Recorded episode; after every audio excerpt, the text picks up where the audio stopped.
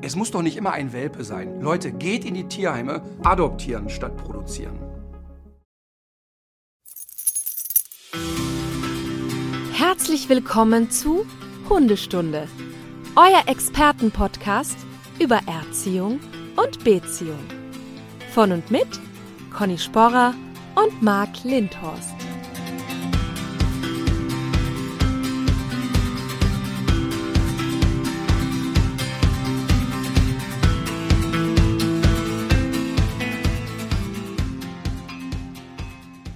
Ich wünsche dir einen wunderschönen guten Morgen, Conny. Schönen guten Morgen, Marc. So, was steht denn heute auf dem Programm? Ja, nachdem du ein bisschen, äh, wie soll ich sagen, verschlafen hast, müssen wir ja ein bisschen effizienter sein heute. Das mögen unsere Stundis ja auch sehr gerne. So, jetzt muss natürlich die Hintergrundinfo müssen wir noch liefern. Verschlafen. Ich war schon um sechs wach, Ach so, aber ja. weil heute bei dir irgendwie was auf dem Trainingsgelände, nee, warte mal, irgendjemand kommt. Ja, ich habe ein äh, Handwerk auf dem Trainingsgelände, genau. So, müssen, der hat einen Termin bestimmt mit dir, mussten wir heute früher aufnehmen und gestern ging es nicht aus anderen Gründen und ich bin so im 9 Uhr Modus und dann kam eine, aber eine ganz nette Nachricht von dir. Also es war nichts, wo ich gedacht habe, Ja, so bin ich eben. ja, und deswegen. Aber Okay. wie gewohnt, gut vorbereitet. Das ist egal. Kannst du mich um 4 Uhr nachts wecken, können wir Podcast machen. Toll. Liste, Liste liegt, kann ich abhaken. Großartig. Ähm, ich habe noch zwei, drei ganz kurze Themen vorab. Ja. Erstens, wir müssen nochmal offiziell den Podcast Award ähm, erwähnen und uns bedanken. Guck mal, habe ich schon hier. Rede mal, Ja. fang mal an, ich hake schon mal ab. Ja, wir, wir halten das kurz. Wir sind Platz 9 von über 1000 Podcasts, die eingereicht wurden. Ich bin sehr, sehr stolz auf uns. Ich glaube, dass mit einem äh, Special Interest Podcast nicht mehr zu erreichen ist, weil es ja wirklich auch nur eine gewisse ähm, Bereich der Bevölkerung betrifft, einfach Hundehalter und innen. Und deswegen finde ich das einfach großartig und bin sehr stolz drauf und wir bedanken uns ganz, ganz herzlich bei allen Stundis für die Nominierungen. Genau. Das So. Ziel war ja eigentlich Platz eins, hatten wir uns ja darauf geeinigt. Ich bin ja aber auch leider fälschlicherweise davon ausgegangen, dass die Hörer entscheiden, wer hier gewinnt. Dann hätten wir Ja. gewonnen. Nein, eine Jury. Aber durch eure Stimmen, liebe Stundis, habt ihr es geschafft, dass wir in die Nominierungsliste kamen. Das heißt, die haben erstmal gesehen, ach guck, was ist das denn? Und dass Genau. die dann natürlich von diesen ganz vielen uns auf Platz 9 gehievt haben, das ist aus dem Stand nochmal, ne? Das ist unser erstes Mal. Das ist schon echt eine gute Leistung. Und ja, genau, vielen, vielen Dank. Vielen, vielen Ja. Dank. Also ich habe mit gar nichts gerechnet, insofern Top 10 Platzierung. Bitte. Echt großartig. Also für mich ja. war eigentlich Platz 1 schon klar gesetzt, aber na Ja. gut. Ähm, ich habe dann aber mal geguckt, wieder wer gewonnen hat. Conny, ich glaube, ich weiß, wie wir es dann nächstes Jahr schaffen. Wir müssen jetzt so ein bisschen hier immer ähm, über irgendwelche Verbrechen mit Hunden schreiben. Ich habe auch schon eine, also bei ähm, Sherlock Holmes gibt's ja den Hund von Baskerville. Ich glaube, sowas Stopp, stopp, stopp, stopp, stopp. es hat ein, äh, ein, ein österreichischer Comedian gewonnen, kein True Crime Podcast. Okay. Oh ja, okay, aber ich glaube nur den ersten dreien. Der Comedian hat gewonnen, ich glaube, dann war wieder True Crime und ich glaube, so Sexting war das, ich kann das sein, ne? Also mit dem Comedian sind wir ja gut dabei. Ja, Also das, ich kann das noch hoch, hochpeitschen sogar auf noch mehr. wir lassen einfach alles so, wie es ist. Marc, wir müssen jetzt, wir müssen jetzt Gas geben, pass auf. Ähm, eine Sache, die, die du mich ja, ähm, zu der du mich ja motiviert hast, war nochmal äh, unsere Hundekartentricks. Oha. Also du hast mir diesen Floh ins Ohr gesetzt und ich habe natürlich sofort ein Kartenset bestellt und äh, das ähm, mit sehr mal versucht aufzubauen. Also die Idee war halt, dass sie eine Karte aus vielen erkennen kann. Am Anfang noch aufgedeckt, vielleicht im Idealfall später irgendwann unaufgedeckt. Und ähm, ja, ich habe das ja auf Instagram ge- gepostet. Wir trainieren jeden Tag. Und es ist jeden Tag etwas frustrierend, weil man denkt sich so, jetzt hat sie es verstanden und dann wieder sie, zeigt sie wieder eine falsche an. Aber wir sind gut dabei. Und gestern hat sie ja eben begonnen, das fand ich auch sehr lustig, einfach alle Karten auf einen Haufen zu schieben. Also ich habe lege so drei, vier. Karten hin. Und sie schiebt gut. einfach alle auf einen Haufen und sagt, da ist sicher eine dabei, die du meinst. Ja, aber Ja. ich bin so entspannt, wenn ich diese Sachen sehe, weil ich dann sage, weiß, alles klar, die sind auch, die sind noch nicht so weit. Weil dafür hasse ich dich ja, Conny. Du bist ja, was das betrifft, so ein Streber, ne?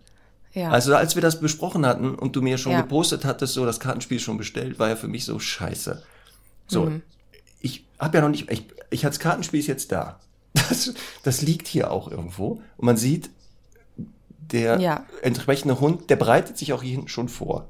Also der entspannt jetzt gerade, damit wir dann auch effektiv üben können. Hier hinten ist Ja. er gerade, ne? damit wir gleich üben können. Wir haben ja noch nicht mal angefangen. Und dann sehe ich deine ersten Videos, wo Semmel, also wirklich, wo ich sage, oh Papala, die brauchen ja gar nicht mehr weitermachen. Aber jetzt, wie das letzte Video, wo sie da sehr Ja. kreativ das Problem löst, ist für mich wieder, ich kann, glaube ich, noch aufholen. Also da werde ich werde auch Ich bin gespannt, ob das überhaupt möglich ist. Das werden wir rausfinden. Also ich glaube jetzt, dass sie ähm, diese eine Karte, die ich halt natürlich auch sehr oft anfasse, irgendwie geruchlich unterscheidet von den anderen. Sie aus meiner Sicht trennt die Optik nicht. Deswegen musst du ja jetzt anfangen, damit ich so, damit wir uns austauschen können, wie deine Hunde das machen und wie man es vielleicht besser machen könnte und so. Ja, ja, ich werde das ja auch. Ich werde ja wirklich jeden, versuchen, jeden Schritt zu filmen. Und Ja. wir gucken mal, Toll. ob es möglich ist. Falls nicht, wissen wir es. ja, ich auch. Ich muss so aufpassen, dass ich bei dir sowas nicht äußere, solche Ideen. Weil Genau. Solche, ich finde es nämlich auch so schön, weil es so wahnsinnig unnötig ist und, Ja. und trotzdem aber mich so challenged einfach. ja, schade. Ja. So. Pass auf, bevor wir zum Thema kommen, ähm, Mhm. eine Sache müssen wir leider auch machen noch. Feedback zur letzten Folge Hunderziehung für Männer. Oh ja. Oh. Wir oh, haben ja. überwältigend viel Feedback bekommen. Vielen Dank und, und ganz viel Positives. Videos, die Männer machen das jetzt. Die üben wirklich Ja. mit dem Hund, nehmen Leckerchen mit. großartig. Wir haben aber natürlich aber auch einige Stundis, ähm, die kritische Äußerungen getätigt haben.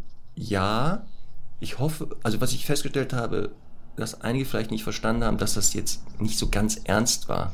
Ja. Dass es eher satirisch ist- gemeint war, ja. dass wir ein bisschen so auf diesen Rollenklischees natürlich drauf rumgeritten sind. Ähm, Diese armen, diskriminierten Männer, wirklich. Ja. Das ist einfach, ja. Also, Also, ich hoffe, sagen, ihr gebt uns Geht uns seit. Jahrhunderten so, ne? Aber jetzt einmal die Männer. Conny, hallo, ich versuche das Ding hier gerade gerade zu ziehen. Und Nein, es ist, äh, also ich, es ist ein Thema für die schwarze Stunde für mich, ehrlich, Ja, ich was sich da jetzt sagen. abgespielt hat die letzten Tage. Ich wollte sagen, halt das zurück für diese Spezialfolge. Ja, Also nochmal. Wir wollten keine Geschlechterdiskriminierung stattfinden lassen und so weiter. Wir wollten einfach nur sagen, Männer trainieren auch mit Hunden und wie, worauf man dann achten muss. Mehr Mhm. nicht. So. Und ich habe noch eine wichtige Bitte. Ja. Wenn euch der Podcast nicht gefällt, ne? Einfach nicht hören. Also, ich meine, es ist halt, es waren wirklich nur ganz wenige, aber ich finde halt ein, ich bin auch immer offen und dankbar auch für konstruktive Kritik, ne? Aber wenn wenn es euch nicht gefällt, einfach Ja. nicht hören, das ist wirklich also so ein Geheimtipp von mir. Ja, vor allem, So. wenn euch die Folge nicht gefällt, die einfach nicht anhören. Oder die Folge einfach nicht. Ein- Einfach super. Einfach die nicht hören, wenn man Boah, die echt? nicht. Conny, halt dich zurück. Halt das alles zurück für die schwarze Folge. Aber ich war, das kommt auf deine Liste. So, jetzt steigen wir mal. Du darfst da alles dann nochmal sagen. So, So, wir sind ja, Wir, so, wir müssen das jetzt anfangen. Wir müssen anfangen. Ähm, passend auch übrigens zur, zur ähm, neuen Kampagne von Martin Rütter übrigens. Das war nicht abgesprochen übrigens. Mhm. Gar Das nicht. müsst ihr uns glauben. Aber es passt. Adoptieren statt produzieren. Reden wir heute über Zusammenleben mit Hunden aus dem Tierschutz. Mhm. Hatten wir auch ganz viele Menschen, die gesagt haben, könnt ihr nicht nochmal darüber reden? Wir hatten das ja schon mal, werden aber das heute dann nochmal machen, noch ein paar andere Tipps vielleicht geben. Ähm, also ähm, beide Folgen nochmal hören und dann das Best-of. Daraus. Ja, ich möchte gleich am Anfang noch ein Plädoyer halten, Ja. weil es soll natürlich nicht so klingen, wie wenn das jetzt ganz besonders wäre, mit Tierschutzhunden zusammenzuleben. Ne? Also es wäre ja, also es klingt ja so wie mit den Hunden vom Züchter ist Zusammenleben ganz normal, mit Oh. den Hunden aus dem Tierschutz nicht normal. Ja. Und äh, man muss ja einfach sagen, es gibt ja unzählige Fälle, wo es ganz, ganz reibungslos alles funktioniert. Es gibt nur ähm, genauso wie es das bei gewissen Rassen auch gibt und so weiter. Manchmal eben Situationen, die so ein bisschen anders sind und wo es halt Sinn macht, da äh, das ein bisschen besser vielleicht vorher zu wissen oder besser handeln zu können, ein paar Tipps auch in puncto Sicherheit und, und, und. Und deswegen ähm, nennen wir die Folge so, damit man halt das so ein bisschen besser einordnen kann. Aber es wird jetzt nicht, also es wird da jetzt kein Stempel drauf gedrückt. Ne, ganz wichtiger Hinweis, genau. Das sind auch nur in Anführungszeichen Hunde, nicht abwertend gemeint. Die Ja. kommen halt woanders her und deshalb kann es manchmal sein, dass die hier sich vielleicht anders verhalten. Aber genauso wie du das auch sagst, gibt es ja ganz viele Gegenteil, also Gegenbeispiele. Hunden, aus, die aus dem Ausland kommen, wenn es nicht weiß, wo du sagst, ja, der ist hier groß geworden. Also der zeigt gar keine Auffälligkeiten. Da gehen wir genau, glaube ich, drauf nachher ein, auch ähm, was für Hunde gibt's denn aus dem Ausland? Also so was wie Verschlagshunde, Hunde mit Freigang, weil dann weiß man, was wir meinen, ähm, weil es auch ja ganz viele Hunde gibt, die wirklich als Familienhunde da gehalten wurden und warum auch immer hier gelandet sind. Und das sind ja genau die, die sind ja auch sehr gut vermittelbar, weil sie einfach, ob die jetzt, also die sind auch unter Menschen groß geworden, so wie hier, und zeigen eben wenig Auffälligkeiten manchmal. Mhm. Aber ich sag, genau deshalb, das soll nicht abwertend sein oder so, weil das ist auch gerade, das merke ich bei dieser neuen Kampagne von Martin, dass da auch teilweise echt Leute sind, die sagen, ja, äh, aber was heißt das denn, dass ich jetzt, weil ich einen Rassehund habe, ähm, dass das nicht, dass das schlecht ist oder sowas? Ne? Ja, das ist schlecht. Ja. nein, nein, das heißt das doch nicht. Das heißt halt nur zu sagen, Nein. es gibt auch noch diese Möglichkeit, weil es ja auch, du hast das ja, doch auch. aber ehrlich, ich möchte das nicht so, ich möchte das nicht so absoften, wie du das jetzt machst, weil ähm, es ist halt, ich, ich war ja da vor ein paar Jahren mit Ellen durch Ungarn mhm. und Rumänien, ne, das ist ja nur ein mini, mini Teil davon, was, was da halt alles abgeht. Und wenn wir da, also wir haben da wirklich tausende Hunde gesehen, die da sitzen. Und ähm, ich finde es einfach dann sehr, sehr schwierig, wenn man das einmal gesehen hat, äh, dann halt zu sagen, ich lasse mir jetzt halt einen Hund designen, sozusagen. Ich mhm. mö möchte das nicht abwerten. Ich möchte also ich werde es für mich hundertprozentig ausschließen im Leben, dass ich mal einen Hund äh, vom Züchter hole. Aber ich möchte jetzt niemanden ähm, irgendwie dafür anprangern oder so. Ähm, es ist nur einfach, man, man muss halt auch ein bisschen die andere Seite einfach eine Offenheit dafür haben, weil es gibt halt einfach so viele großartige Hunde und auch ganz wichtig, auch Welpen. Also es ist, es muss ja nicht immer ein erwachsener Hund sein ähm, oder ein alter Hund, sondern es gibt, gibt ja auch da ganz viele Welpen. Es gibt ja manchmal auch Welpen, die irgendwo ähm, beschlagnahmt wurden. Das heißt theoretisch auch Rassehunde sind und und und.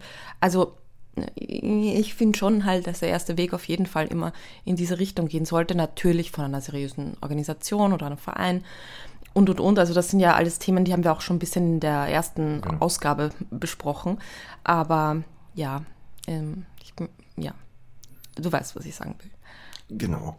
Was ich halt ja. nur sagen wollte, ist auch, dass natürlich, wenn jemand sagt, der möchte einen Hund haben, einen zweiten oder einen Ersthund, es gibt halt verschiedene Wege, an Hunde zu kommen. Und genau das ist halt auch eine Möglichkeit zu sagen, da gibt es ja auch Hunde. Also nicht nur bei Züchtern oder sowas, sondern auch da gibt es ja schon Hunde. Absolut. So, jetzt haben wir es. Fangen wir doch mal an mit, genau, was wir schon gesagt haben, ähm, dass ja auch viele Hunde, die aus dem Tierschutz, aus dem Ausland kommen, ja keine Auffälligkeiten haben. Was für mhm. Hunde denn momentan, ich spreche jetzt mal von Deutschland, bei Österreich musst du das immer ähm, sagen, wenn es anders wäre. Was wir hier in Deutschland, ja, ich kann ja sein, dass es wirklich auch regional, also wenn es Hörer gibt in der Schweiz oder so oder im Ausland, die ja vielleicht eine andere Erfahrung gemacht haben, ähm, was wir für Hunde haben, denn ich weiß das noch, dass vor so 10, 15 Jahren, wenn wir Hunde aus dem Ausland bekommen haben ins Training oder Menschen, dann waren die eher aus dem mediterranen Raum. Also es waren entweder Spanien, Portugal oder Italien. Mhm. Das waren mhm. so die typischen Hunde, die damals hier wirklich kamen. Und wir hatten ja auch damals Pina aus Spanien äh, bekommen. Mhm. Ähm, das war so die Hauptbezugsquelle. Wie war das bei euch? Gibt's ja, das, das, du hast tatsächlich recht. Da gibt's finde ich, schon Unterschiede. Bei uns kommen die Hunde sehr oft aus, aus Ungarn, Rumänien, Serbien, Bosnien und so. Also hier eher aus dem Osten, tatsächlich nicht so sehr aus dem Süden. Ähm, es gibt natürlich immer Ausnahmen, aber das stimmt. Also in Deutschland kommen viele Hunde auch aus Spanien und so ist mir auch aufgefallen. Und das sind natürlich schon äh, unter Umständen auch mal andere Grundbedingungen, ja. Genau, weil das sind ja eher diese Hunde, die aus dem mediterranen Raum sein sind. Das sind ja so Hunde, die war ja so schon in der Antike, die da ums Mittelmeer verbreitet waren. Das sieht man auch teilweise äußerlich, dass die schon ähnliche Strukturen aufweisen ähm, und auch sich so, weil sie da in diesem Klima gelebt haben, ja dann dieses Äußere entwickelt haben, eher schmale, zartgliedrige Hunde, weil das mit dem Temperaturausgleich besser ist, oft große Ohren, ne, um auch da Kühlung rauszukriegen. Und halt äh, hauptsächlich das äh, Auffällige war da, gerade aus dem spanischen, portugiesischen Raum und Italien, sehr jagdlich motivierte Hunde, weil in diesen Ländern, auch heute noch, also da sehr viele Leute mhm. jagen. Also das ist da nicht unnormal, dass man da auf die Jagd geht und auch dafür diese Hunde hat. Und so waren das ja auch immer Als gleich. Waffen nämlich, ne? Nicht nur so als Jagdbegleiter mit, lies mal eben eine Fährte für mich, nee. sondern halt wirklich. Also die sollen da wirklich echt jagen. Also das ist schon die Idee. Das heißt, ähm, dass die dann auch teilweise mit dieser äh, Vorgeschichte hierher kommen. Und da sehen wir nachher auch, natürlich für die das dann nicht jetzt klar ist, dass wenn die Hinterhasen herlaufen, das Ende der Leine jetzt nicht mehr so begeistert ist. Also da, Ja. da war das so, Stimmt. ja, super, mach mal weiter. Und wenn man das nicht macht, fanden die das doof. Sondern eher so der umgekehrte Weg. Ähm, und deswegen waren das ja damals und heute sogar auch teilweise halt die einheimischen Rassen, der Budenko, der Galgo oder sowas. Aber auch, und das war das Spannende damals, dass ja auch Jagdhunde, andere europäische, wie englischer Pointer und Setter sehr oft darin eingesetzt wurden. Also das waren so die typischen Hunde, die, wenn überhaupt, noch daherkommen. Genau, und dann kam so langsam die andere Richtung. Das ist jetzt echt spannend.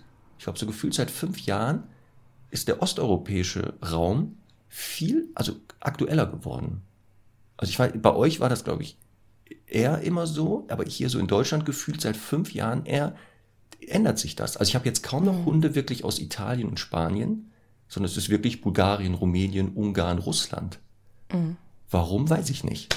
Also gibt es da eine Erklärung, warum plötzlich die Hunde aus der Richtung kommen? Also Ja, ist eine gute Frage, weil also ich glaube, dass, ähm, um das jetzt ein bisschen zu, zu pauschalisieren, dass halt leider in diesen Ländern oft Tierschutz jetzt nicht so groß geschrieben wird. Also die haben einfach noch ein anderes Bewusstsein dafür. Da ist halt nicht so viel Aufklärung da. Die Probleme sind also generell wirklich, weiß ich halt von meiner Reise dort, die Leute bauen einfach keine Zäune, durch vermehren sich die Hunde. Sie haben kein Bewusstsein für Kastration und, und, und. Ähm, da sind ja zum Beispiel auch in Rumänien haben wir das erlebt, ganz viele Hunde, die so Verbrennungen auf der Nase haben, weil die Menschen glauben, dass das äh, gegen Tollwut wirkt Ach, und so. Also lauter, also da ist wirklich einfach ja sehr viel oder sehr wenig ähm, Aufklärung zu dem Thema. Aber ich behaupte jetzt mal, das ist im Süden nicht wirklich anders. Also auch so, was einfach ähm, Kettenhunde betrifft oder Hunde halt als, als Wächter einfach zu halten. Das ist ja da auch so. Ja, also ich war mal in Portugal und da war das auch so, als wir da so außerhalb dieser größeren Städte waren, dass das da echt nicht unüblich war. Da ist irgendwie so ein, ein ähm, hatte da jemand irgendwie so Schafe stehen und dann ist da ein Hund an der Kette, der die ganze Zeit bei den Schafen an der Kette ist eigentlich. Also er achtet darauf, dass da keiner die klaut und so und ähm, hat dann, wenn er Glück hatte, so einen Unterstand, dass er mal wenigstens, wenn es zu heiß wird oder so. Und das ist da eigentlich für die völlig normal. Ja. Aber trotzdem nochmal für mich die Frage ist, ähm, warum plötzlich mehr aus halt aus dem osteuropäischen Raum kommen. Also hier in Deutschland. Ich kann es mir nicht erklären, weil ich weiß nicht, ist halt jetzt ein Bewusstsein, dass es da auch Hunde gibt? Wie ist das entstanden? Also ich weiß es nicht. Das wäre für mich mal sehr spannend. Vielleicht kann mir einer das beantworten. Ja, ist tatsächlich spannend. Mir ist übrigens gerade eingefallen, ich habe ja auch einen Hund aus Griechenland. Merkst du? Merkst du ja, das was? ist ja auch ein mediterraner Hund, oder? Theoretisch ja. Ja, Ja, deswegen. Aber ich glaube, ich, ich, ich war noch nicht so oft in Griechenland. Ich glaube, da kann es auch ziemlich kalt sein. Also das ist jetzt nicht so klassisch. Ähm, Ich kenne zum Beispiel ganz viele griechische Hunde. Es gibt viele in Österreich, die ich kenne, ähm, die auch so totale Winterfreaks sind. Also auch mein Hund, die würde einfach einen Winter draußen äh, komplett überleben. Also im Sinne von auch gerne haben. Die würde würd sich echt rauslegen und das genießen. Das ist ja auch das. Also ob das jetzt die Hunde hier aus dem mediterranen Raum sind oder osteuropäischen, wie gesagt, die haben ja teilweise auch wirklich noch Funktionen, wie sie mal ursprünglich auch äh, gedacht waren. Also oft ja genau Jagdhunde, Wachhunde, Schutzhunde ähm, oder sowas. Und auch aufpassen, gerade in der Türkei, die Herdenschutzhunde werden da auch gerne als echte Kampfhunde eingesetzt. Also mit richtig gegeneinander antreten lassen und so und damit Geld verdienen. Ähm, aber das ist ja noch genau dieses, eigentlich so wie das mal war. Und in Deutschland übrigens gibt es ja auch noch einen echten freilebenden Hund, den Ecki. Kennst du noch den Ecki? Ach, Ecki. Aber der ist schon gestorben, oder? Ja, ich glaube, ja, der ist ja verstorben. Aber es war ja auch in Deutsch, in der noch vor kurzem gab es einen wirklich echten Straßenhund. Da hat der Martin Ja. damals auch versucht, die haben den doch ein, versucht einzufangen, keine Chance. Ja. Der war so clever. Der hat ja auch ein bisschen, einfach so ein bisschen das Dorf auf Trab gehalten, ne? Aber Und hallo. irgendwelche- Ja. Ja, ja. Und deswegen, und diese Haltungsform, ne, die wir in diesen mediterranen Ländern oder jetzt im osteuropäischen haben, wenn wir die Zeit hier mal zurückspulen, vor gar nicht allzu langer Zeit, vor über 100 Jahren, war das nicht unähnlich. Also deswegen, wenn man da manchmal so denkt, so diese Länder, was die da machen, ja, das war hier mal so ähnlich. Also ich war jetzt vor 100 Jahren noch nicht da, aber ich habe in der Vorbereitung ähm, mal Bilder gesehen wo Hunde auch so gehalten wurden an Ketten und sowas. Ja, absolut. Und deswegen ähm, wollen wir auch hier gar nicht das bewerten, sondern nur sagen, genau, dass schon alleine natürlich, wo die herkommen, aufgrund wie die da gehalten werden, vielleicht mit dieser Vorgeschichte hier deshalb das Zusammenleben anders gestaltet werden muss. Mhm. Das ist es ja. Deswegen, das haben wir ja ähm, genau, ähm, dass wir, wenn wir gucken, wo die jetzt herkommen, aus welchen Regionen, dass die ja da ähm, so verschiedene Kategorien haben. Also es gibt ja die, die freilaufenden Besitzerhunde. Das heißt, die gehören jemandem, aber die können tagsüber sich wirklich frei bewegen. Ich weiß nicht, ob ihr das da auch gesehen habt, diese Hunde, die ja wirklich auch ein Zuhause haben. Das heißt, die bleiben in der Nähe dieses Grundstücks oder sowas, streuen da zwar rum, aber können jederzeit wieder zurückgehen. Also die haben mhm. jemanden, wirklich einen echten Besitzer. Ja, der füttert die auch. Der genau. findet halt ja im Prinzip auch praktisch, dass die da dann territorial sind und auch nachts aufpassen. So. Aber dann, ja, tagsüber haben sie frei quasi, ne? Genau, das sind halt so Teilzeitstraßenhunde, ja. also die so mhm. genau ihr Ding machen können. Mhm. Und die leben da ein Leben, ähm, genau was gekennzeichnet ist von, ich entscheide selber, was ich mache. Genau, ja. der Nutzen für die Halter ist ja wirklich hauptsächlich genau, die schlagen an. Das wollen die ja dann auch, dass da nicht jemand aufs Grundstück auf, also einfach irgendwie so reingeht. Mhm. Aber wie gesagt, das heißt, diese Hunde kennzeichnet ja, dass die genau selbstständig sind.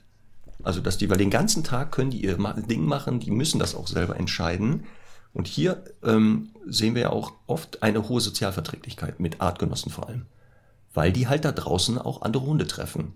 Und Total. da immer überlegen müssen, ob wir uns da jederzeit äh, uns eine Beißerei leisten können weil, nee, die lösen Konflikte meistens etwas anders. Also im, im ja. Drohbereich und eskalieren da selten. Da ist selten Eskalation. Gleichzeitig aber tendenziell eher eine Unsicherheit mit Menschen haben. Einfach weil die Menschen mit ihnen nicht eng leben. Also die kuscheln ja dann nicht abends irgendwie auf der Couch, sondern haben also maximal ein Fütterungsverhältnis. Und ähm, ist nicht auszuschließen, dass da halt auch ein, zwei Hunde sind dabei, die, äh, die irgendwie Menschen toll finden. Das ist ja auch so ein bisschen Typsache. Ähm, aber so grundsätzlich sind das halt Hunde, die ja im Prinzip ihr ganzes Leben lang im engen Zusammenleben nichts von Menschen wollen. Und das ist halt oft ein Problem, weil man ja trotzdem irgendwie sagt, ja, die, die haben da ja auf dem Dorf gelebt und so.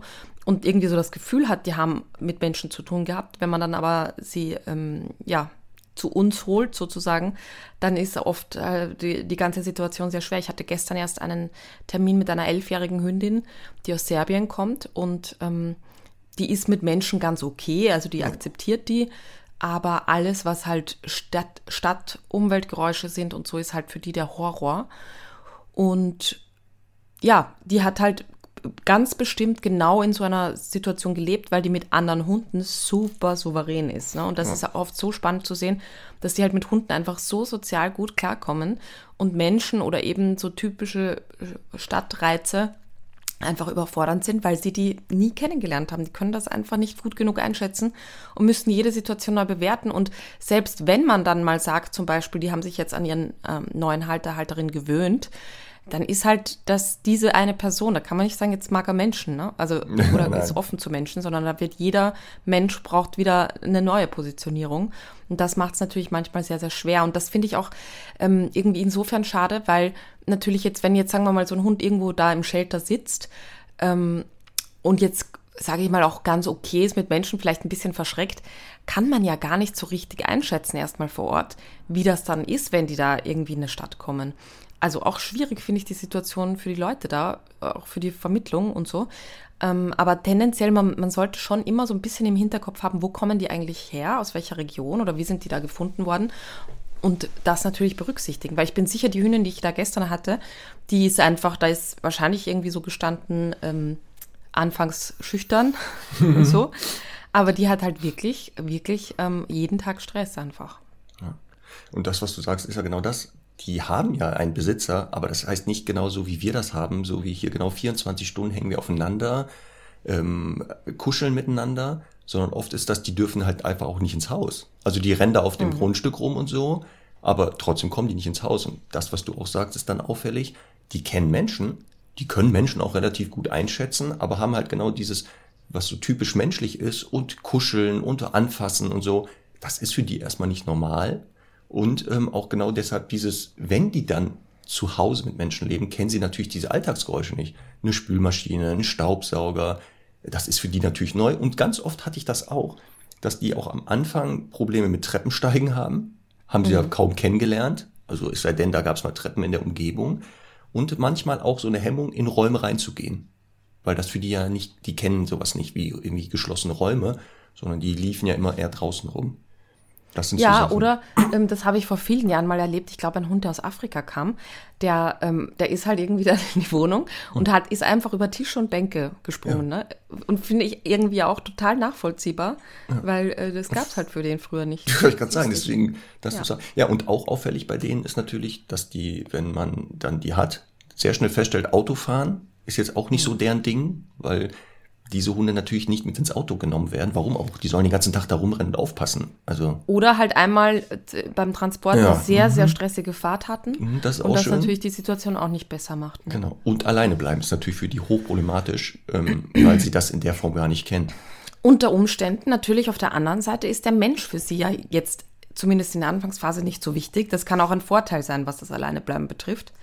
Ja. Aber ja, es ist also, halt so Sachen, da muss man mal überlegen. Und das, was du sagst, genau, mhm. die Schwierigkeit ist wirklich, wenn die dann irgendwo von einer Tierschutzorganisation übernommen wurden, zu erkennen, was hat der vielleicht erlebt oder nicht. Und das ist echt, deswegen, also das, wenn das Leute vor Ort müssen das ja wirklich dann einschätzen können. Wenn die ein bisschen mhm. Erfahrung haben, okay, aber ich bin ja da auch so, wenn ich dann manchmal höre, was da so für Beschreibungen der Hunde waren, und dann gucken wir uns die Hunde mal an, das passt nicht immer. Also dieses ja. genau, was du sagst, so, ja, am Anfang ein bisschen scheu. Da guckst du den Hund an, nee, der hat Angst. Der hat einfach Angst vor Menschen. Der ist nicht scheu, Total. der hat einfach mhm. Angst vor Menschen. Also deswegen wäre ich auch Fan davon zu sagen, wenn man jetzt sich einen Hund aus dem Tierschutz holt, wenn es geht, sollte der erstmal in eine Pflegestelle hier herkommen, dass der mal hier akklimatisieren kann und dann jemand, der ein bisschen länger mit dem lebt, sagt, okay, wie schätzt er den denn ein? Und ja. wer passt dann wirklich zu diesem Hund? Deswegen von mir auch wieder der Aufruf, wenn ihr wirklich was für den Tierschutz beitragen wollt, dann meldet euch gerne als Pflegestelle bei einem Verein. Ich kann da auch zumindest für Österreich ein paar Vereine nennen gerne, ähm, weil es einfach, ähm, also natürlich immer schwer ist, glaube ich auch, wenn da halt ein Hund ein paar Wochen bei dir lebt und dann wieder weitervermittelt werden muss. Aber es hilft den Hunden einfach so sehr, sich so ein bisschen an das Leben hier zu gewöhnen. Und man kann dann da damit, finde ich, so einfach das, das Allerbeste leisten, weil man eben so eine Zwischenstation ist, die dem Hund einfach mal so ein bisschen Ankommen und Sicherheit gibt. Das finde ich gut. Und gleichermaßen aber, Marc, also wir müssen das natürlich alles sagen und das ist auch alles richtig. Aber wenn ich so an meine Hunde zurückdenke, ne, ich habe immer einfach sehr viel Glück gehabt. Also ist auch. im Sinne von einfach nicht besonders irgendwie drauf geachtet. Ich habe, jetzt muss ich mal überlegen, ähm, also im Prinzip waren zwei vorher in einem Shelter und die anderen zwei waren relativ frisch von der Straße, beziehungsweise von, weiß ich, bei der ersten Hündin weiß ich es gar nicht, aber die kam aus Ungarn, aus einer Tötungsstation angeblich. Ähm, also da war null mit irgendwie Einschätzung oder so. Und, ähm, und ich weiß auch noch, die Schäferhündin damals, die habe ich, glaube ich, an Tag zwei schon ohne Leine laufen lassen, weil die hatte halt einfach sofort sich dann uns geklammert. Und ähm, also ich finde halt, ein bisschen, äh, ein bisschen Naivität braucht Tierschutz auch.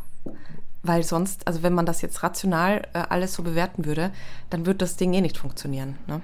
Ja, viele also, Stundis werden jetzt auch sagen, ich habe ja auch einen Hund aus dem Tierschutz, ja. ich bin auch ein bisschen anders rangegangen und das ist ein ganz normaler Hund.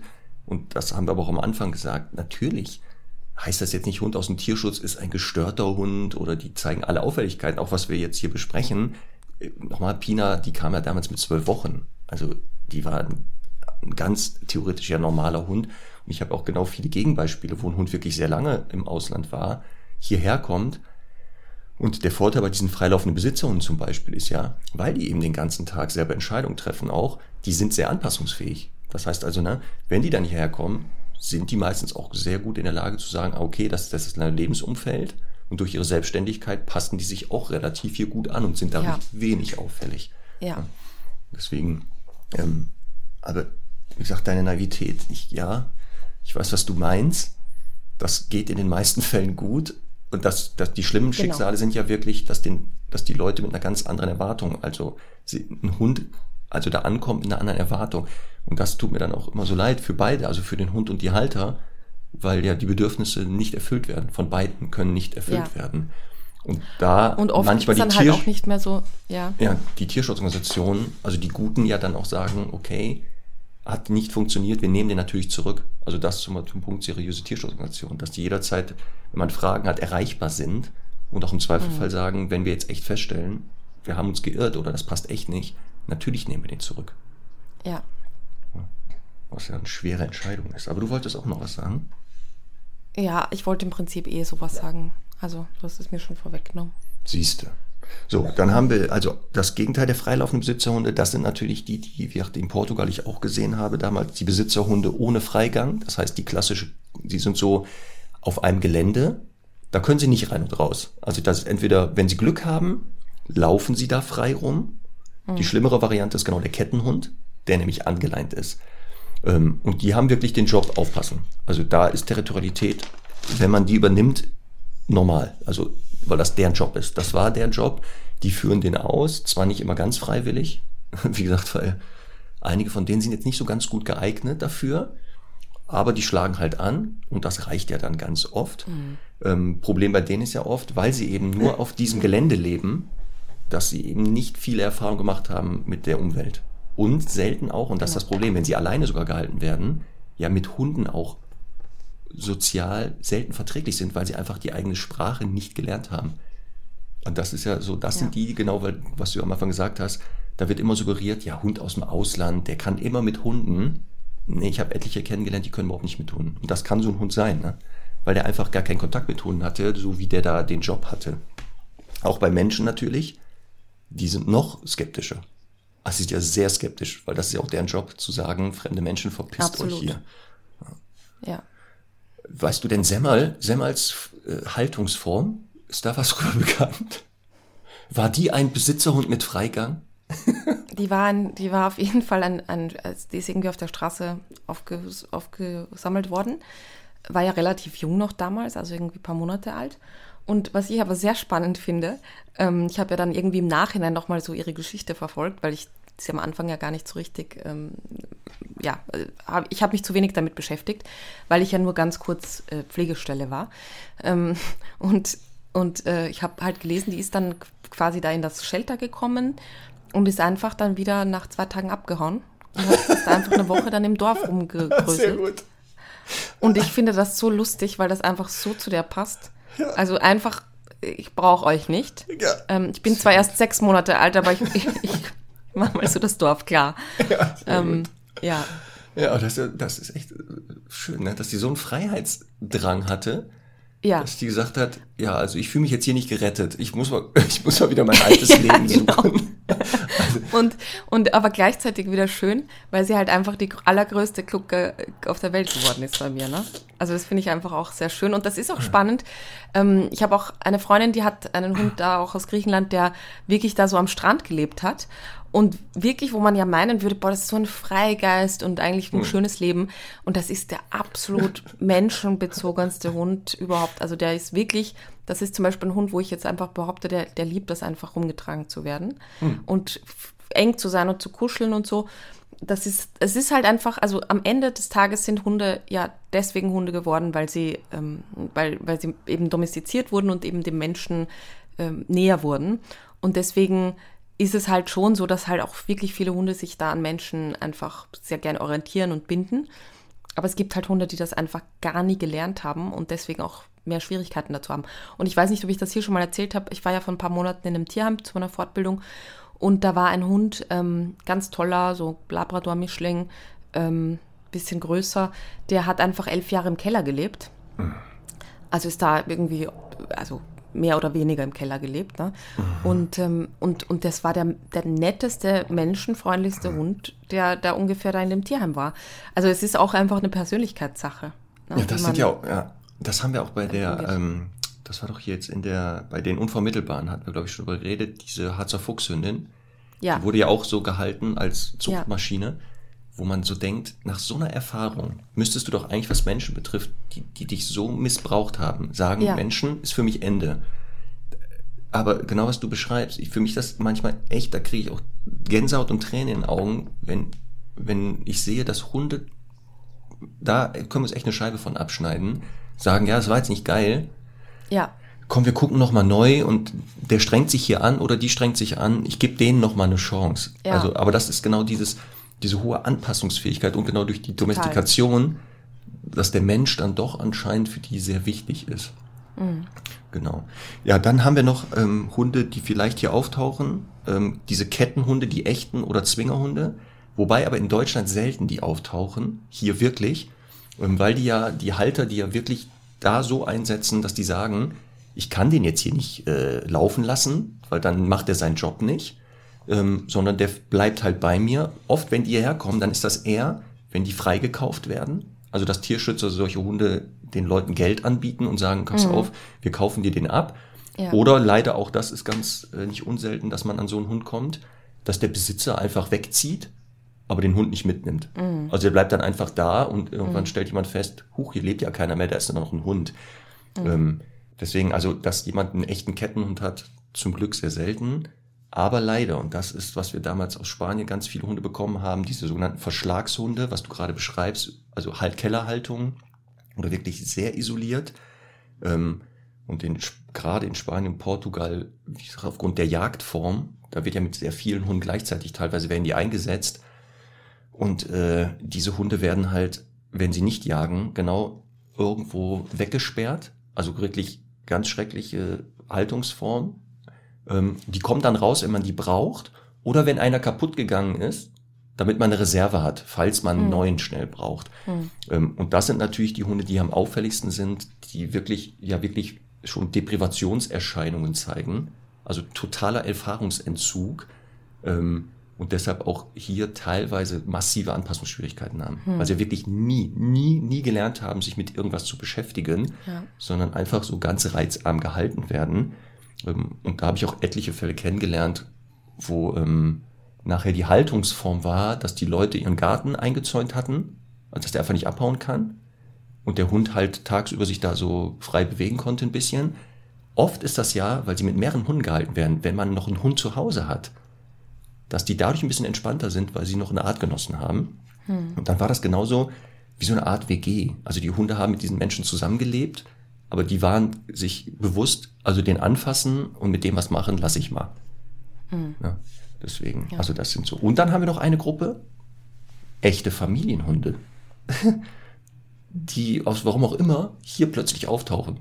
Und das sind ja die, wir hatten das ja gerade äh, besprochen schon, ähm, wo man, wenn man es nicht weiß, dass die aus dem Tierschutz kommen, denkt, ja gut, die sind hier aus Deutschland.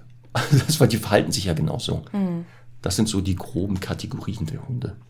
Das da sind aber auch sehr oft Hunde, ähm, aus meiner Erfahrung, die im städtischen Bereich gelebt haben. Ja. Also so richtig Genau. städtische Straßenhunde waren, die halt einfach die Menschen angeschnort haben und deswegen ja auch einfach super mit Menschen sind und die gut einschätzen können und natürlich aber eben auch genauso die anderen Reize auch der Stadt so ein bisschen kennengelernt haben. Deswegen natürlich tendenziell wahrscheinlich eher auch selbstständig und freiheitsliebend sind, aber äh, die haben halt auch e- echte Chancen, finde ich, da sich ähm, an unser Leben anzupassen.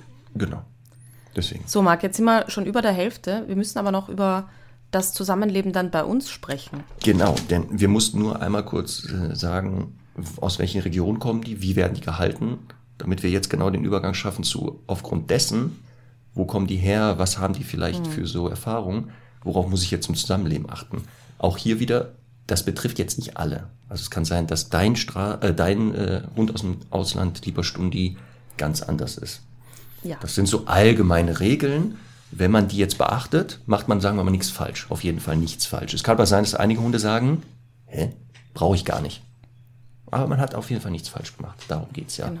Wie war das denn? Wir machen das mal vielleicht mit Semmel. Die hast du ja bekommen, da war die wie alt?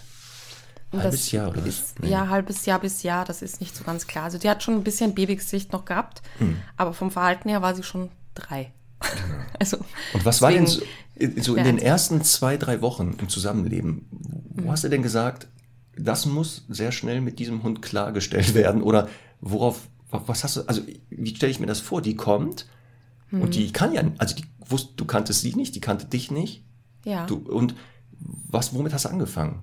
Also rein in die Wohnung, Leine ab und Juhu und, äh, oder wie kann ich, also, Also ich, ich habe erstmal fand ich sie toll, weil sie so jung war und so entspannt. Also die hat mhm. einfach sich immer gleich irgendwo eingekringelt und irgendwie gepennt. Ich glaube, die war einfach auch noch so ein bisschen strapaziert von der, von der Vorgeschichte so ein bisschen.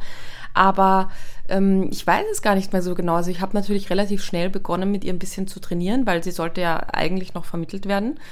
Und, und dann habe ich einfach, weil ich dann auch neugierig war, weiß ich noch, sie relativ viel mitgenommen ähm, im Sinne von auch mal schnell, relativ schnell ins Einkaufszentrum und so, weil ich natürlich gesehen habe, das ist zumutbar. Mhm. Aber ich wollte halt viel wissen ähm, von, wie, wie sie da halt drauf ist. Und natürlich, was für mich halt immer die oberste Prämisse ist, ist, sie halt zu schützen. Also wenn jetzt irgendwie jemand sie bedrängen würde oder, keine Ahnung, ein Hund jetzt irgendwie sie bedrängen würde oder so, dass ich natürlich für sie da bin. Aber grundsätzlich, ähm, ja, wollte ich das einfach sehen und ich glaube, das war so ein bisschen ein Schlüssel, dass ich sie halt relativ schnell in mein Leben integriert habe und dass sie deswegen auch so wahnsinnig anpassungsfähig geworden ist. Und was ich bei ihr auch sagen kann, ist, sie hat halt wirklich wahnsinnig schnell eine Bindung zu mir aufgebaut. Ist. Ich weiß noch, dass ich sie, ich habe ähm, ja mein Sommerhäuschen da und ich habe irgendwas im Auto vergessen und habe sie kurz im Garten gelassen. Und ähm, ich weiß noch, die ist, die ist, glaube ich, nach zwei Tagen schon hysterisch geworden, weil sie nicht mit konnte mit mir. Ja, schön. Sehr spannend einfach. Ähm, es gibt halt solche Hunde, ne? Das, und das hat nichts mit mir zu tun. Die hätte das mit jedem anderen Menschen auch gemacht, wenn, ähm, wenn sie da halt halbwegs gut aufgehoben gewesen wäre. Ähm, das fand ich sehr, sehr interessant und ja. Und sie war halt äh, von Anfang an mit anderen Hunden sehr erwachsen, ernst, doof. Äh, deswegen war irgendwie das äh, auch natürlich eine der ersten Baustellen, die ich angegangen bin. Ja. Weil sehr oft ist das ja, dass die Leute ja auch, wenn sie ähm, einen Hund erwarten, ja auch uns fragen, was soll ich denn jetzt machen? Also wie gehe ich vor? Und ich sage mhm. eigentlich, egal wie alt der Hund ist, wie beim Welpen. Das heißt also, wenn der jetzt ankommt, in den ersten Woche kein Besuch. Also jetzt nicht die Oma will den auch noch kennenlernen und die Nachbarn haben gehört, ich habe einen Hund aus, aus Ungarn bekommen, ja. sondern wirklich zu sagen, die ersten sieben Tage, man, bei manchen kann man es natürlich verkürzen oder sogar verlängern, zu sagen, der muss jetzt hier erstmal ankommen. Hm. Ich dachte, was du halt gemacht hast, war ja, eher sehr schnell Semmel in den Alltag integrieren. Ja, die hat das halt ausgehalten. Die genau. war ja gleich so, okay, komm, dann ist das halt so. Ja. Aber wenn man jetzt sagt, so am Anfang, genau diese erste Phase, ähm, da sollte die keine anderen erstmal kennenlernen, weil das ja auch für den Hund nicht klar ist, wer ist nachher meine Bezugsperson. Also wenn da ständig ja. fremde, durchgehend Leute auftauchen, weiß der ja auch nicht nachher, an wen soll ich mich hier binden. Ähm, und auch ähnlich wie beim Welpen würde ich auch da gucken, dass der jetzt nicht zum Beispiel, wenn man den jetzt äh, ins Haus reinbringt zum ersten Mal und in die Wohnung, dass der da einfach jede Räume, also in allen Räumen rumläuft. Ich würde das auch machen, zu ja. sagen, so ein, also ein, zwei Räume erstmal, der Rest bleibt die Tür zu, um ihn auch nicht zu überfordern, weil das ja eine riesen Reizüberflutung ist. Also der kennt nichts und plötzlich, bumm, muss er die ganze Wohnung sich angucken. Ja, oder will sich die Wohnung auch angucken. Ich finde das ja. ja. auch immer so wichtig, dass, ähm, dass man, gerade wenn es oftmals irgendwelche mitleidsvollen Geschichten dahinter gibt oder vielleicht auch Verletzungen oder sowas, mhm. ähm, dass man so tendiert, sehr in Mitleidsrollen zu verfallen. Und der Hund hat das ja mit sich selbst Mitleid eher selten. Ja. Ähm, und ja, nimmt die Situation halt so, wie sie ist. Und da tendiert man dann halt schon schnell dazu, eben sehr, sehr Larifari zu werden und dem Hund eben dadurch auch keine Sicherheit zu bieten. Und das ist halt letztlich natürlich bei jedem Hund, aber insbesondere halt auch bei vielleicht auch schon älteren Hunden, aber auch jungen Hunden einfach extrem wichtig, dass man von Anfang an für die der Fels in der Brandung ist. Weil wenn es dann darum geht, sich an neue Situationen irgendwie anpassen zu müssen, dann ist es im Idealfall so, dass sie halt lernen, wenn mein äh, Herrchen oder Fräuchen mit dabei ist, dann ist alles okay. Dann kann ich mich im Zweifel hinter denen verstecken, dann kann ich, also ne, dann, dann hat man halt einfach da äh, schon mal eine Vertrauensbasis und nicht einfach so einen selbstständigen Hund, der für sich selber entscheiden muss.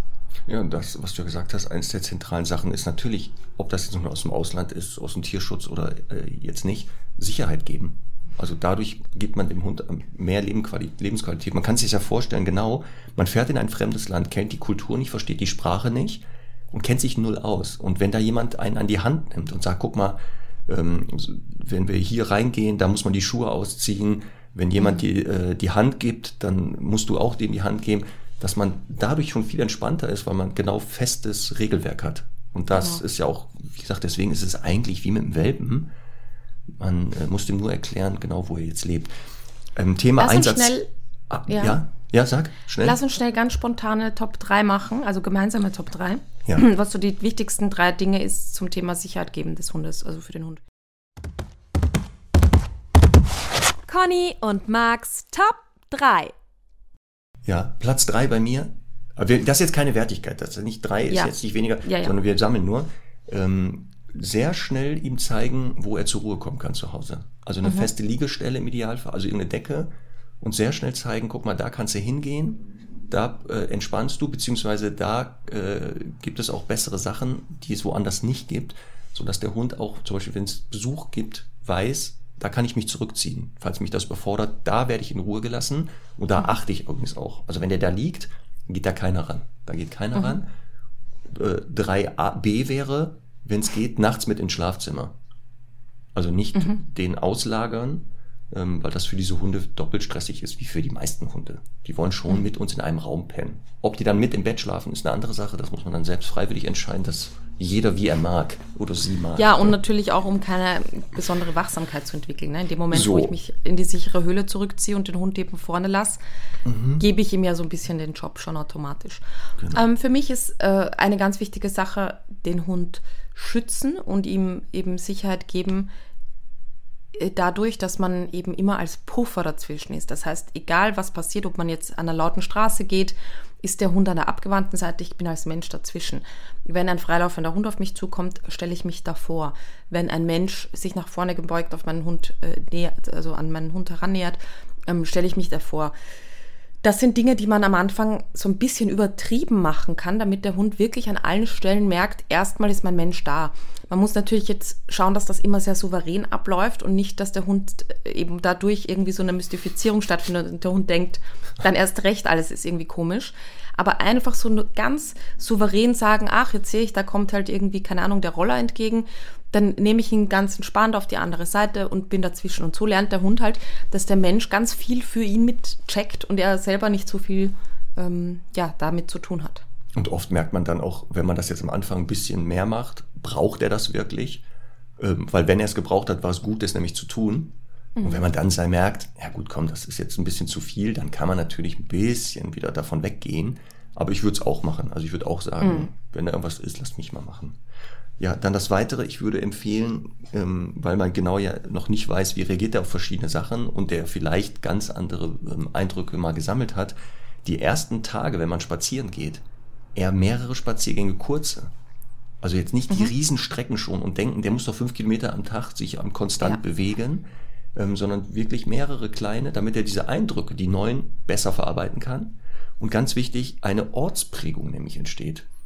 Dass der weiß, das ist hier mein näheres Lebensumfeld. Falls der nämlich mal verloren geht, orientiert er sich nämlich sehr schnell zurück. Wenn ich aber sehr schnell schon verschiedene Orte besuche und immer lange Strecken gehe, dann kann das nicht stattfinden. Und deswegen wäre das so mein Tipp, weil das oft ist dieses, man hat so die Idee wie unsere Hunde hier, ja, die müssen immer jeden Tag ganz lange raus und zwei, drei Stunden und so. Ja.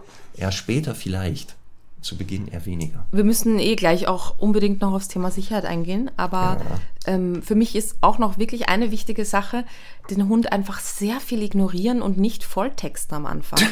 ähm, die Leute haben ja dann eben oft so, wie gesagt, durch dieses Mitleidsgefühl und so ganz oft das Bedürfnis, ähm, den sehr viel zu betüdeln und zu besprechen. Und das führt halt dazu, dass natürlich ein Hund, der eigentlich eh eventuell schon unabhängig vom Menschen gelebt hat, ähm, dann tendenziell halt einfach lernt, wie beim alten Ehepaar, da rein, da raus, ich höre gar nicht, ich selektiere gar nicht mehr, was du von mir willst. Und dadurch macht man sich halt als Mensch auch nicht besonders rar und auch, man verhält sich halt nicht souverän und, wenn man so will, ranghoch, weil ähm, ein Hund eben lernt, das ist ja eher so ein unterwürfiger Welpe, der mich halt die ganze Zeit um meine Aufmerksamkeit buhlt. Und deswegen ist es so wichtig, ähm, gerade auch bei Hunden, die vielleicht ein bisschen unsicher sind oder die ähm, Unsicherheiten haben, sehr ruhig und souverän die Dinge einfach zu machen. Gegebenenfalls zum Beispiel auch jetzt den Hund, also das ist so der Klassiker, ne? der Hund versteckt sich irgendwo unter der Bank und man will aber Gassi gehen und dann sitzt man irgendwie zehn Minuten davor und sagt, komm, bitte, bitte, Gassi, Gassi. Und das führt dann halt dazu, dass der Hund im Prinzip erstens lernt, er kann ganz viel selber entscheiden und wenn er sich zurückzieht, dann funktioniert das für ihn am besten.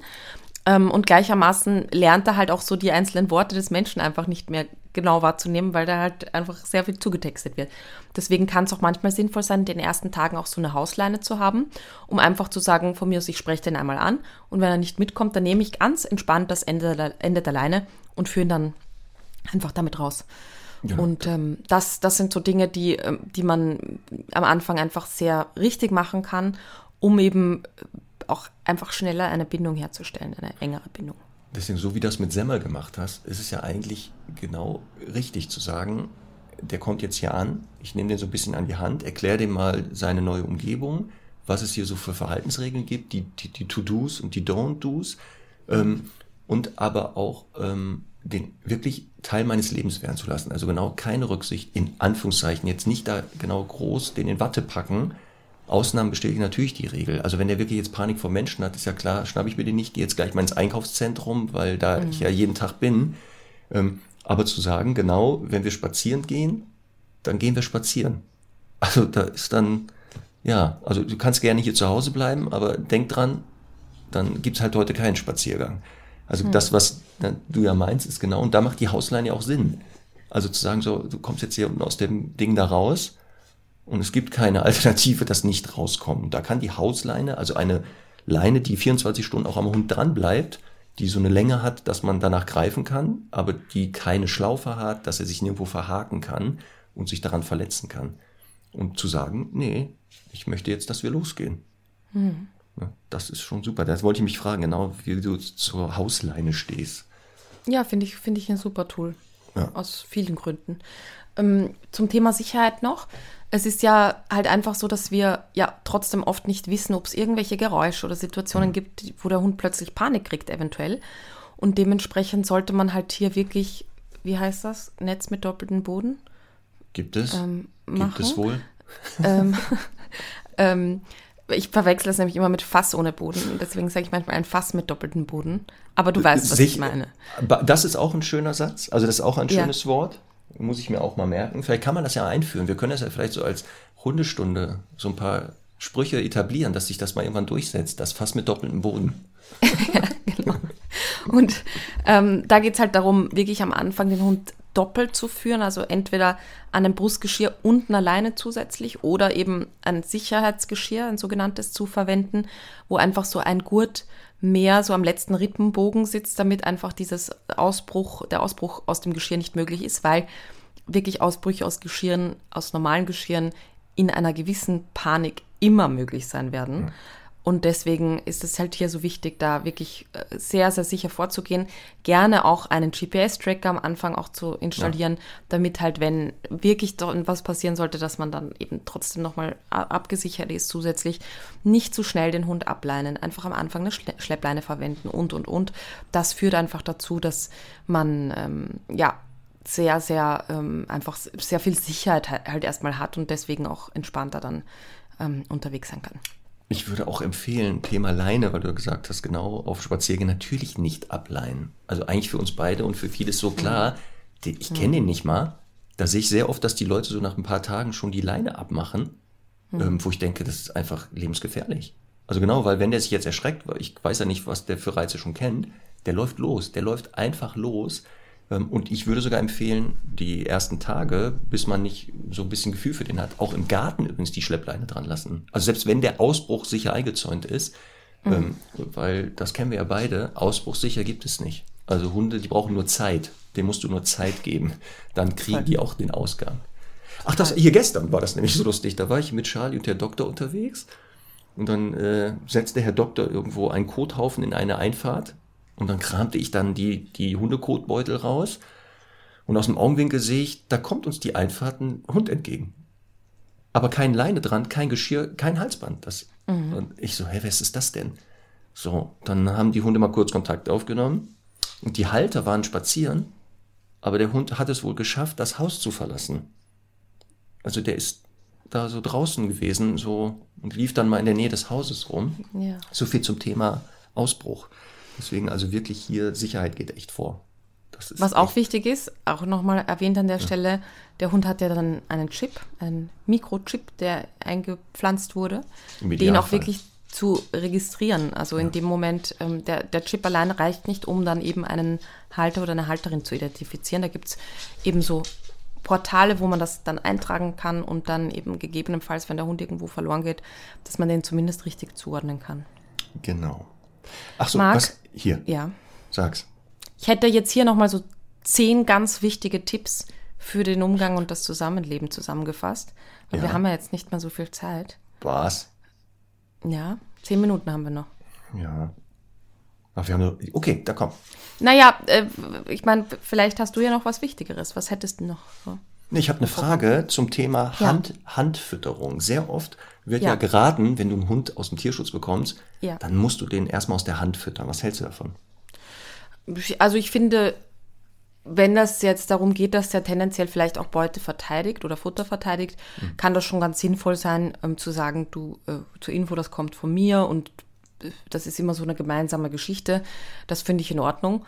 Ähm, ich finde aber generell ja sowieso immer gut, wenn das ein Hund war, der eventuell selbstständig gelebt hat und das hat halt Hund, der einfach nicht mit mir gelebt hat, die ersten die Monate und Jahre, dann schon tendenziell, dass ich einfach sage, ich würde den einfach unterwegs füttern, immer nur von mir füttern, außer er ist jetzt, hat jetzt mit anderen Menschen auch vielleicht eine Unsicherheit oder so.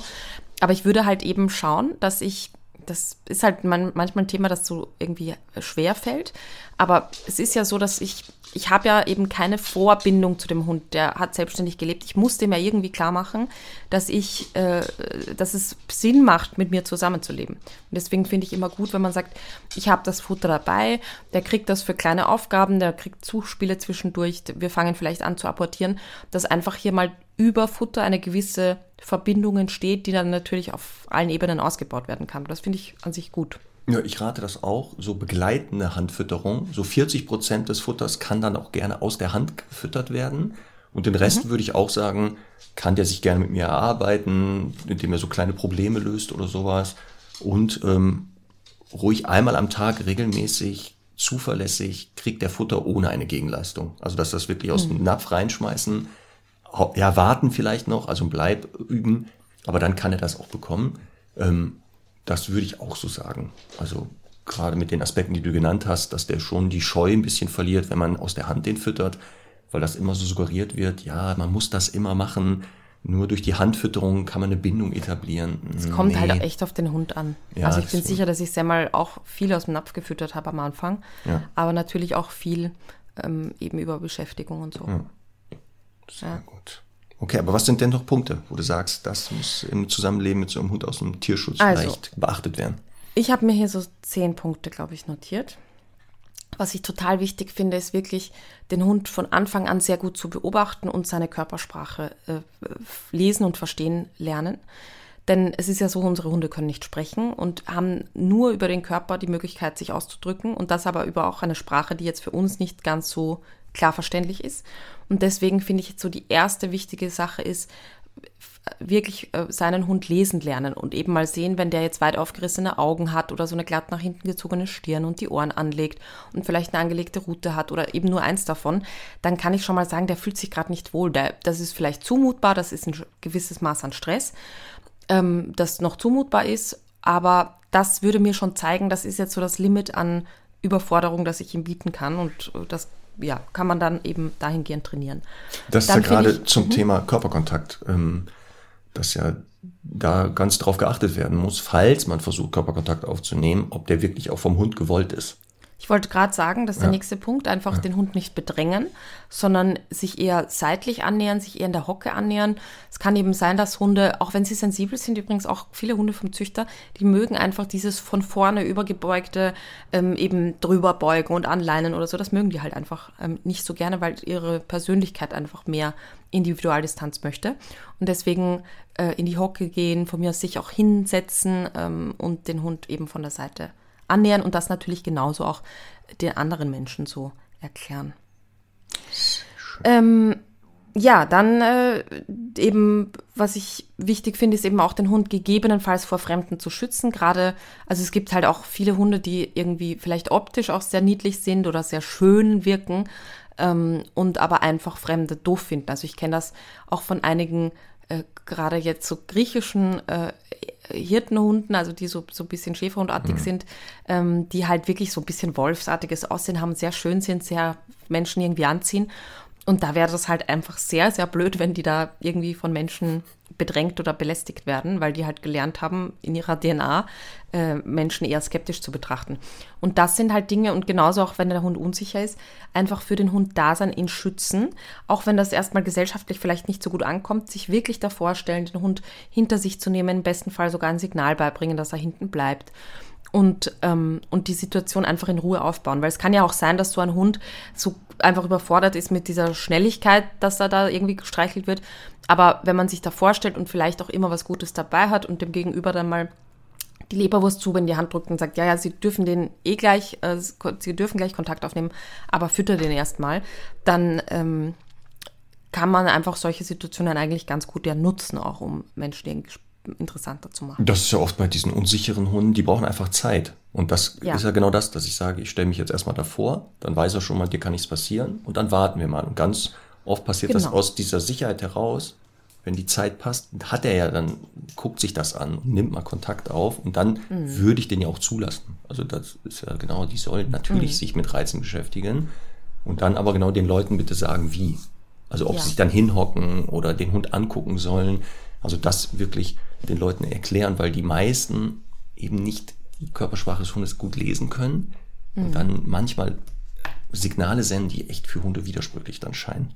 Mhm. Also das ist ganz wichtig, ja. Ja, dann also apropos Reize auch natürlich gegebenenfalls, je nach Hund, den Hund langsam an Reize gewöhnen. Das heißt, wenn ich jetzt ähm, zum Beispiel einen Hund habe, der mit dem Verkehr und so überfordert ist, dann würde ich natürlich auch, gerade wenn ich vielleicht ein bisschen städtischer wohne, eher erstmal den Hund nehmen und rausfahren und da erstmal ihn erziehen, Bindung aufbauen, ihn beschäftigen, ähm, damit er überhaupt eine Chance hat, das alles wahrzunehmen. Wenn der jetzt direkt quasi auf die Straße da ge geschleppt wird, dann hat er ja gar keine Chance, sich an mir zu orientieren, weil er halt so viel mit Umweltreizen beschäftigt ist und so überfordert ist. Also das macht halt einfach Sinn, wenn da Unsicherheiten bestehen, ihn langsam an gewisse Reize zu gewöhnen, weil eben so eine Überforderung dann oft ähm, ja, sehr kontraproduktiv sein kann. Dann ähm, verhindern, dass der Hund sich selbst versorgen kann. Also wie gesagt, wenn es Hunde sind, die vielleicht sehr ähm, selbstständig gelebt haben, die haben halt gelernt, Mülleimer auszuräumen und überall Futter zu suchen. Und da ist es eben sinnvoll zu sagen, ich vermeide solche Situationen, ich räume vielleicht auch erstmal zu Hause alles bestmöglich weg. Ähm, und ich, also ich suggeriere dem Hund eben an vielen Stellen, dass ich ihn versorge und ich ihn füttere, damit man eben ihm nicht weiter angewöhnt, dass er da sich draußen eben selbst versorgen soll. Und dein Lieblingsthema übrigens, Sicherheit geben durch die wichtigen Grundsignale aufbauen. Und da ist natürlich ja. das wichtigste Grundsignal. Ja. Der perfekte Rückruf. ja. So, oh, ähm, oh ich habe äh, hab das tatsächlich wirklich als nächsten Punkt, als ob wir es abgesprochen hätten, Marc, ja. äh, sicheren Rückruf trainieren. Also gerade da ähm, wichtig, weil man im Prinzip, also Rückruf ist ja auch was sehr Unnormales für Hunde, aber wenn der halt lernt, wenn ich auf ein gewisses Signal zurückkomme, dann lohnt sich das für mich, dann kann das eben auch so eine Sicherheit sein, die halt zeigt, dass äh, wenn der Hund irgendwo Angst hat, dass er sagt, ah, da war doch was, ich laufe einfach am besten zu Menschen zurück. Also für, für mich auch eines der wichtigsten Signale da ähm, in, in diesem Zusammenhang, aber natürlich auch ein gutes Bleib, ein gutes Sitz. So. Äh, vielleicht auf die Decke schicken und eben auch Leinenführigkeit an der Stelle auch sehr groß geschrieben, finde ich. Würde ich relativ schnell beginnen, tatsächlich, gerade wenn Unsicherheiten da sind, weil dieses, also an der Leine gehen, wir haben ja eine eigene Folge auch dazu, eben ja ein an die Hand nehmen ist im besten ja. Fall. Also nicht nur der Trick, schau mich an und verrenk dir deinen Kopf, sondern eben, wenn du bei mir an der Leine gehst und am Idealfall ein lockerer Leine, dann heißt das, dass ich für dich da bin und dass du dich gut an mir orientieren kannst. Deswegen, was wir am Anfang gesagt haben, das sind halt auch nur Hunde. Und eigentlich genau das, was wir auch mit Hunden, ob die dann von hier kommen oder aus dem Ausland, machen, ist eigentlich hier ähnlich. Man muss halt nur, was du sagst, genau manchmal Rücksicht nehmen. Ja. Mhm. Genau.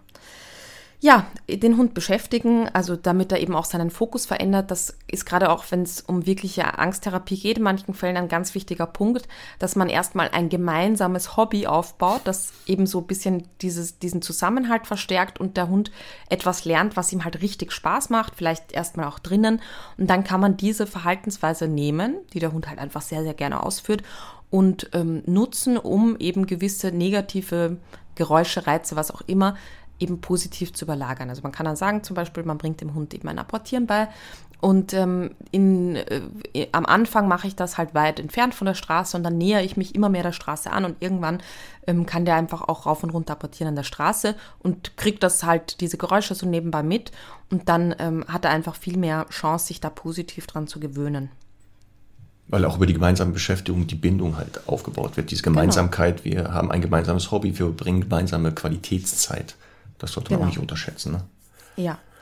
So, und dann habe ich nochmal das Thema Sicherheit, also Sicherheitsgeschirr, gegebenenfalls GPS-Tracker. Ähm, da, äh, das ist wirklich halt egal, welcher Hund, woher der kommt, die ersten paar Wochen ganz groß geschrieben, damit man wirklich auch ähm, einfach keine Risiken eingeht. Und dann ähm, kann es eben sein, dass gewisse Dinge der Hund einfach noch nicht kennengelernt hat, wie alleine bleiben, wie Stubenreinheit.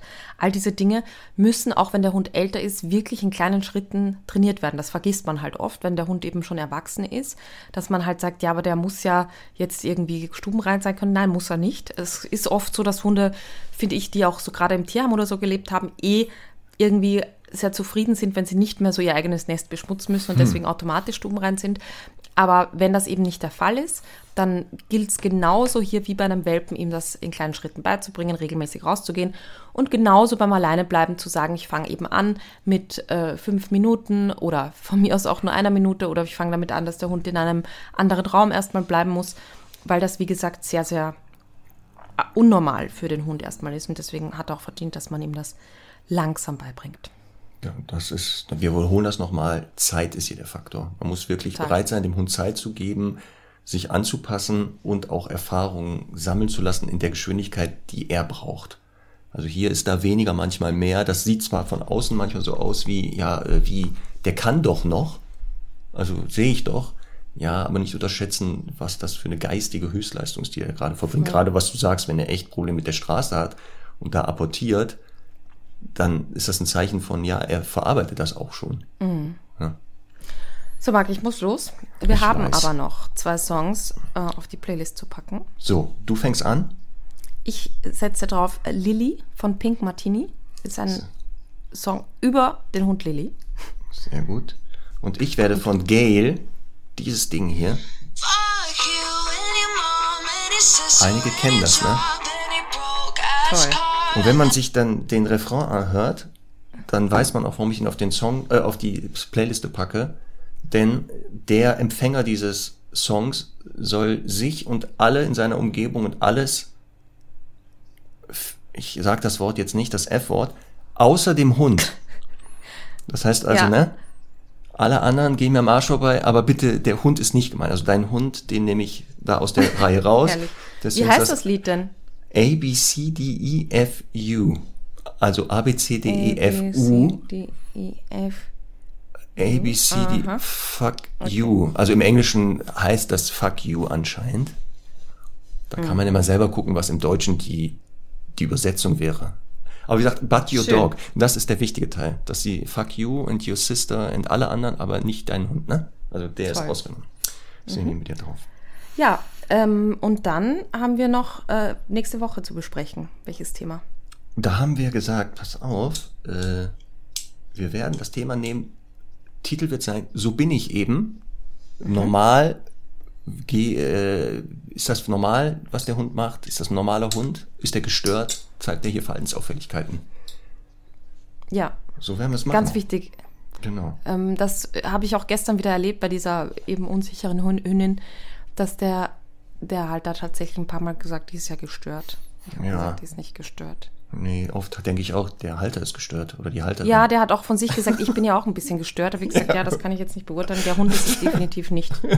Aber ja, da werden wir nächstes Mal drüber reden. Ist das normal, was die Hunde tun oder ist das wirklich eine echte Störung, die wir uns kümmern müssen? Und dann zum Abschluss noch, Conny, wir waren mit den Hunden bei einer Veranstaltung, sind da rausgeflogen. Wir sind da einfach rausgeflogen. Mhm. Und weißt du warum? Mhm. Wir waren nämlich beim Flohzirkus und die Hunde haben denen die Show gestohlen. also wegen, die Hunde, die Flöhe sind dann auf die Hunde drauf und dann war die Show. Also. Mhm. Mhm. Ja, gut. Ja, mit diesem schönen Witz verabschieden wir uns ins Wochenende. Marc, gut. bis nächste Woche. Ja, wir sehen uns, hören uns nächste Woche. Tschüss. Tschüss.